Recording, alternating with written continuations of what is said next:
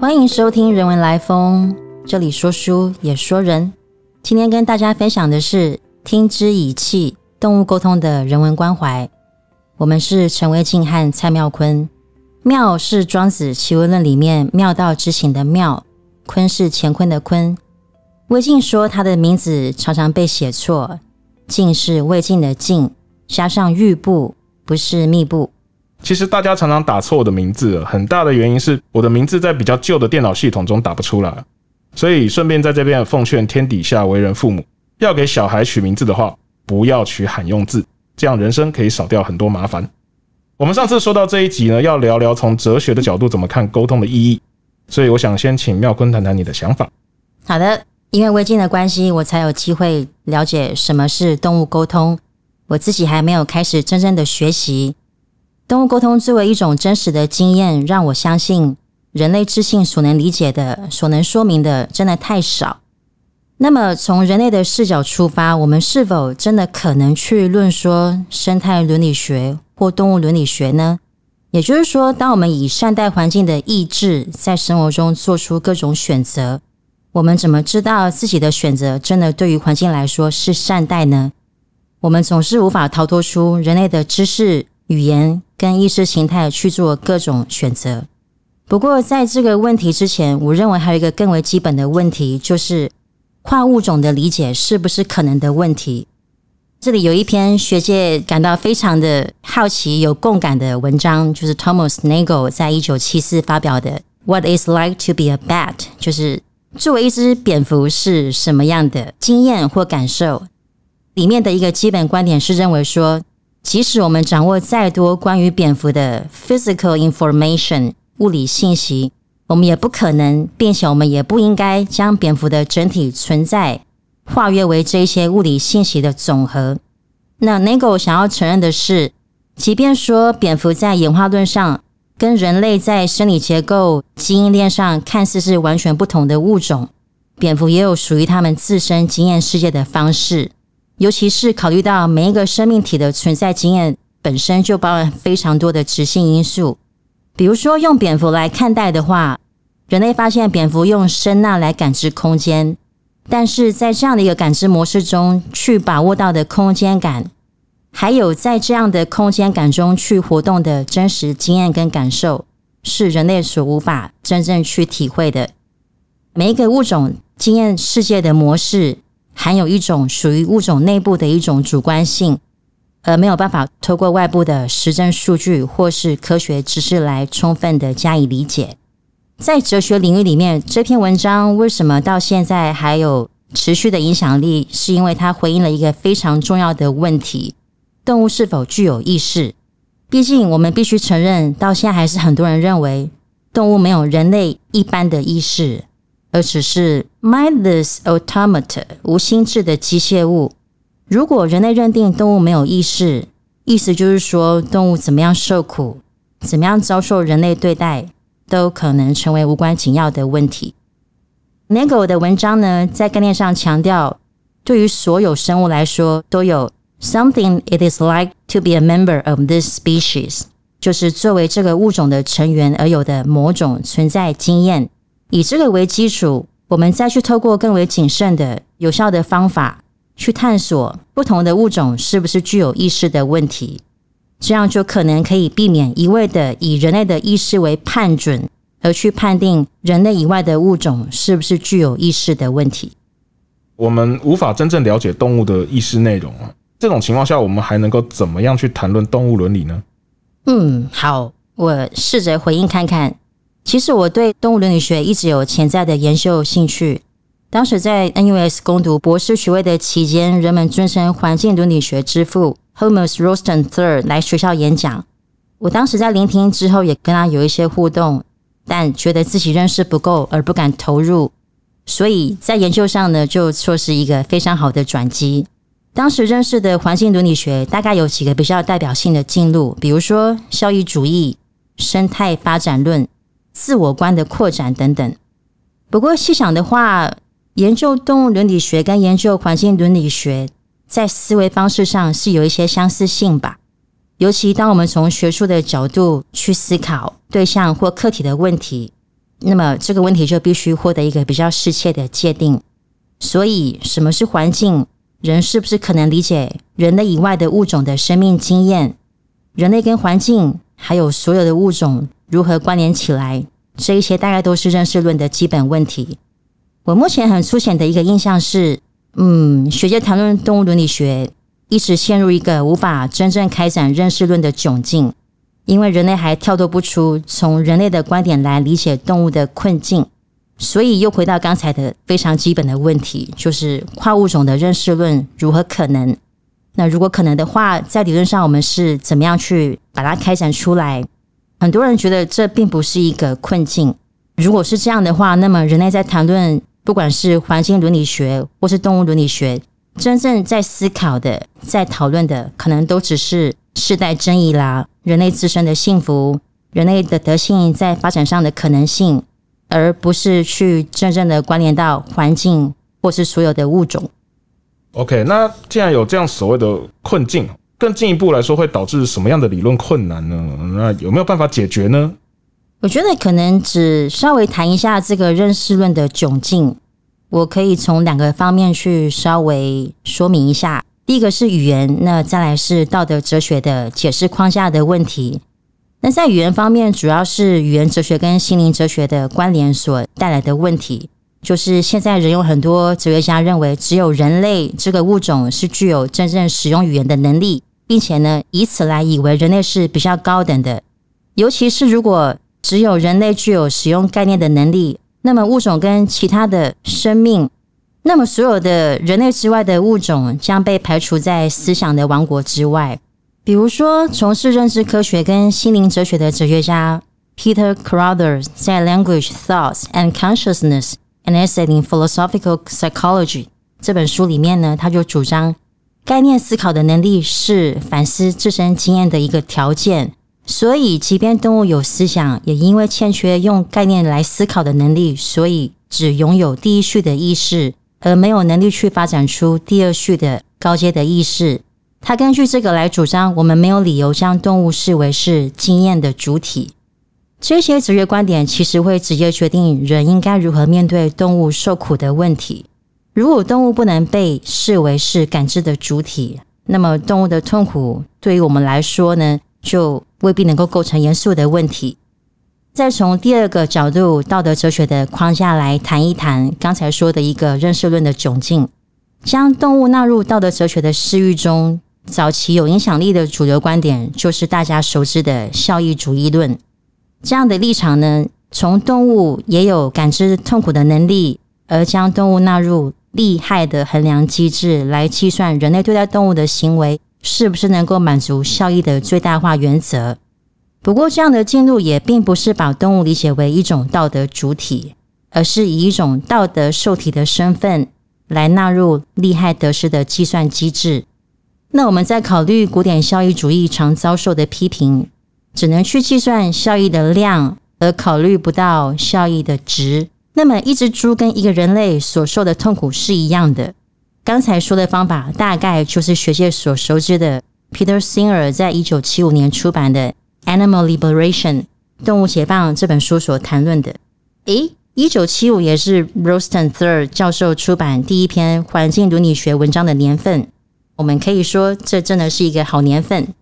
听起来好像有不少理论不太会直接承认动物和人具有平等的道德地位。那你觉得主要的关键是什么呢？动物并不具有真正的位格，因为人类尚不知道如何给予。这是我目前一个看法。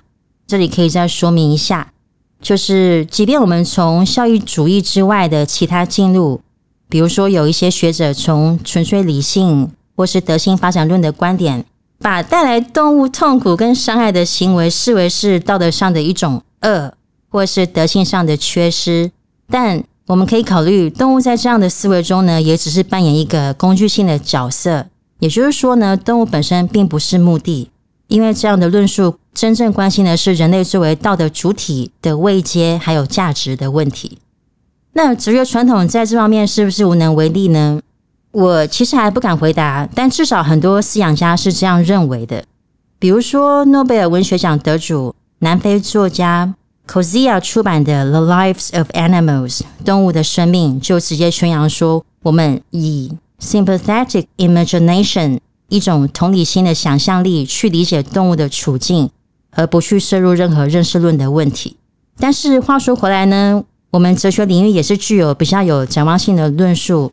比如说，身为 Aristotle 专家，同时也是情感哲学的重要的作者 Marcel Nussbaum 在二零零六出版的书。Frontiers of Justice: Disability, Nationality, Species Membership，他就用 Capabilities Approach，就是用能力的进入去放弃物种论、人类中心论的思维架构，而直接从实现善的条件去建构一个动物伦理学的可能性。所以我们可以这样来考虑，就好像人作为一个社会的存在，要能够获得幸福，就需要发展自身所拥有的能力的种种条件。所以，公共政策跟政治的目的就是要提供这一些发展上的条件。同样来说呢，动物也具有种种跟人类相似或完全不同的能力。那 Newsborn 的方法其实就是从一种跨物种的角度来直接主张，人类不应该妨碍动物都能够发展自身能力的条件。也就是说呢，人类对于其他的物种，对于环境的整体，都具有一种道德义务。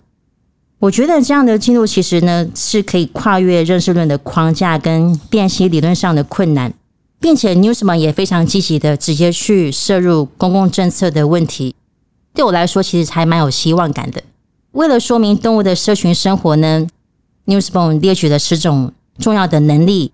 那这样的一个指标呢，我觉得对于认识科学、动物行为专家来说，都是一个非常好的开始。那有哪十种呢？就是生命。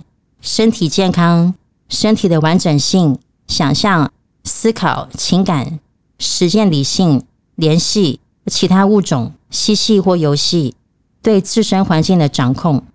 那这些能力呢？其实想象跟思考、情感、实践、理性、联系其他物种，我认为都已经涉及了更为复杂的认知，甚至是一种反思性的能力。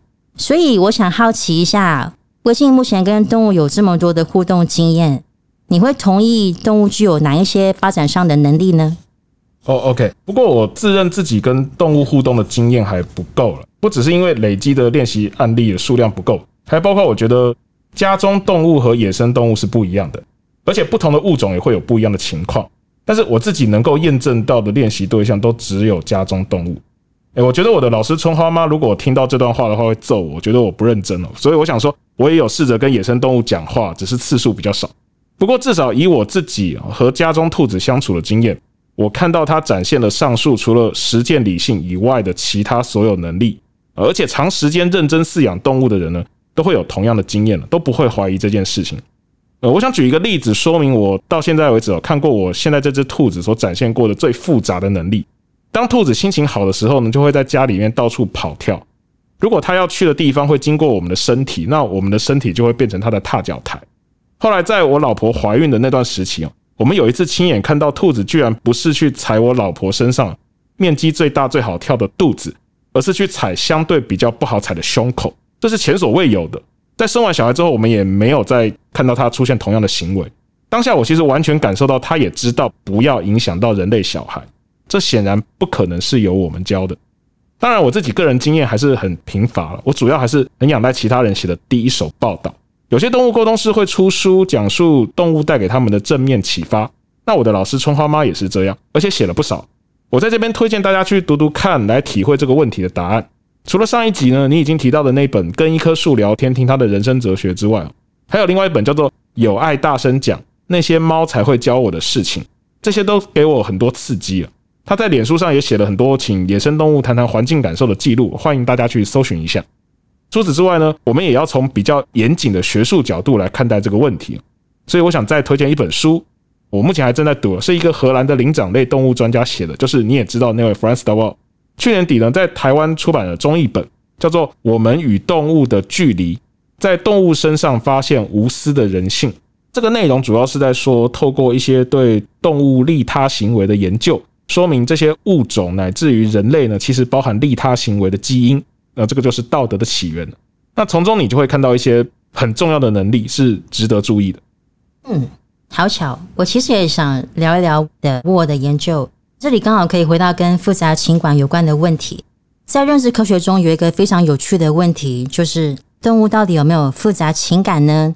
刚刚提到的那位学者的沃的实证研究发现，黑猩猩跟人类一样都拥有同理心，只是在能力上有着程度上的不同。但如果学者要进一步宣称黑猩猩具有复杂的情感，在理论上就会面临到更高的门槛，而不能只是诉诸于程度上的不同。所以目前学界都还不太承认动物是具有复杂情感的能力的。谈到这边，不知道维基有没有什么想法呢？我也期待对动物的认知科学的研究能不能给我们带来更多理解。不管是被饲养的动物还是野生动物，现在已经有越来越多成果了。不过，通常我们会认为动物沟通这种东西跟科学就是完全互斥，没什么好谈的。那我想就顺便谈一谈一般对动物沟通常见的质疑。最常见的说法就是说，这是人们的自我投射，也就是自己幻想自己听到什么东西。我也知道香港发生过记者拿玩具乌龟去骗动物沟通师，然后动物沟通师还讲的煞有其事的那个事件。其实不要说质疑了，很多学习动物沟通的人哦，包括我都经历过自己质疑自己是不是在幻想的这个阶段。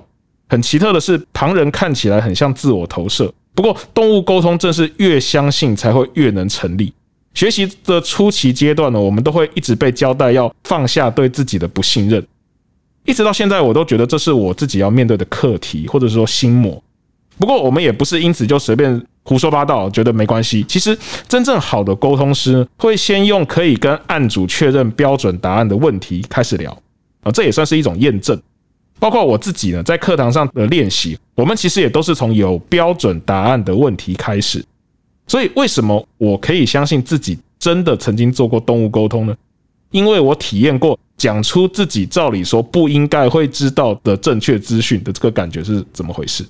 那一次两次你可以说是蒙对嘛，但是次数多起来的时候，你就很难只是用运气好去解释。当然，我不否认了有些问题无法被验证，或者是我也不否认动物沟通师也会有答错的时候。动物沟通对于答错这件事情的态度是什么呢？因为时间的关系啊，今天可能没有办法细讲。不过不可否认的是，如果一个动物沟通师只会讲无法验证的话题，或者是他答错太多的话，那他早就被淘汰了。为什么？因为重点是这是一个商业市场，或者是说这是免费但是会攸关民生的事情。绝大多数的案主是想要解决特定问题而来的，不是只是来瞎聊的。所以最后问题有没有被解决？哦，相处观念有没有厘清？那有没有找到人跟动物双方磨合的一个更好的生活方式呢？啊，这些都会是重点一翻两瞪眼所以我不觉得这是可以用自我投射就打发掉的事情了。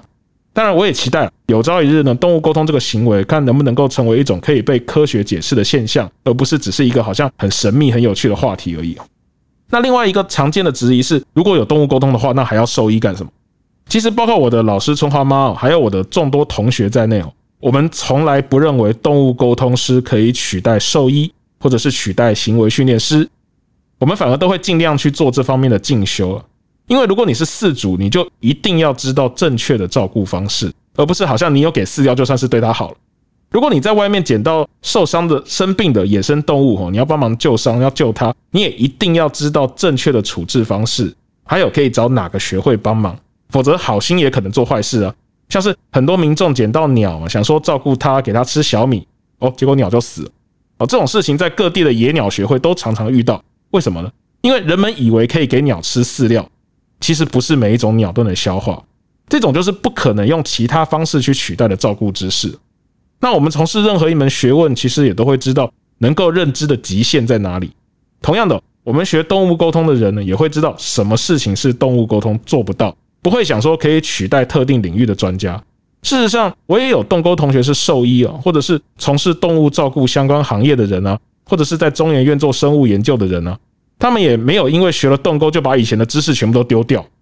说到这里，其实我还是觉得我没有必要去说服所有人相信这些东西。你不相信动物沟通也没关系啊，因为这都是个人的自由嘛，每个人的世界观都不太一样嘛。我觉得比较重要的是要了解动物也有自己的意识和感情。和人是平等的存在，那很多人觉得自己爱动物，但是未必是用尊重的态度在面对的，未必是用适合那个动物的生理结构或者是生活方式在对待，甚至是不相信兽医或者其他动物专家的话，啊，只想听自己想听的，那就成为一种宰制。中国北宋时代呢，有一个学者叫做程颢，讲了一句话很有名哦，说学者须先识人，仁者浑然与物同体。这是在说了解仁爱的人哦，这个这个事情是非常关键的。你如果真正实践仁爱的话呢，你会达到和万物连结为一体的境界。我想从现代的角度来看哦，这里面也有可以关联到动物伦理的一种很深的空间。为什么呢？因为宰制这种心态啊，只是一个自以为的爱啊，不是真正的仁爱。真正的仁爱发用的时候，你会用心的去感受对方和你是一样的存在，你就会懂得以对方为本位去思考，你就会接触到很多我们刚刚都有提到的那种动物的情感。那你们就在这样的过程之中相连，自然也就会真正的体会到被动物爱啊。也正因为这样子呢，从动物那边接收到的爱才更显得有意义。我想这是大家更需要知道的。微信刚刚所分享的，让我感受到宇宙中最大的奥秘其实还是爱，就好像儒家说的“仁者爱人”，哲学家谈爱，基本上是一种创生与创造的能力。而不是在认知关系中将爱的对象予以表象化、客体化。我觉得这样的思维对于动物伦理学、生态伦理学来说，应该都是一个准则。真正的问题还是在于要跨越出人类本位、人类中心的思维。我觉得这样的一个可能性，可能是必须要从人类变成非人类，从凡人变成超人才有可能。那这样的思维，在庄子、尼采的哲学里面。尤其可见，如果我们单纯只是从认知的角度、实证的方法去处理认识论的问题，动物伦理学可能就落得一种绝境而已吧。那还有什么可能性呢？那这边可以分享一下杨荣斌老师的书《道家与古之道术》，来回应刚才提到的庄子。那这本书呢，据我所知，微晶已经珍藏在家里的书柜。那杨老师在这本书呢，从庄子所理解的气化流行。来说明人的意识跟世界的本源性经验之间的关系。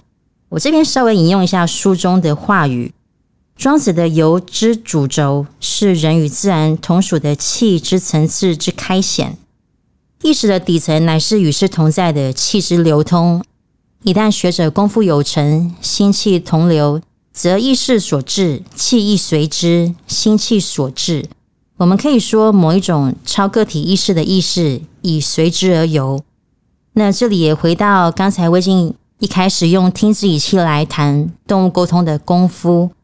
用日常语言来说呢，这种超个体意识的意识之所以可能，我觉得一个最基本的条件是去跨越、越出所谓人类的知觉、记忆、语言还有意识形态的限制。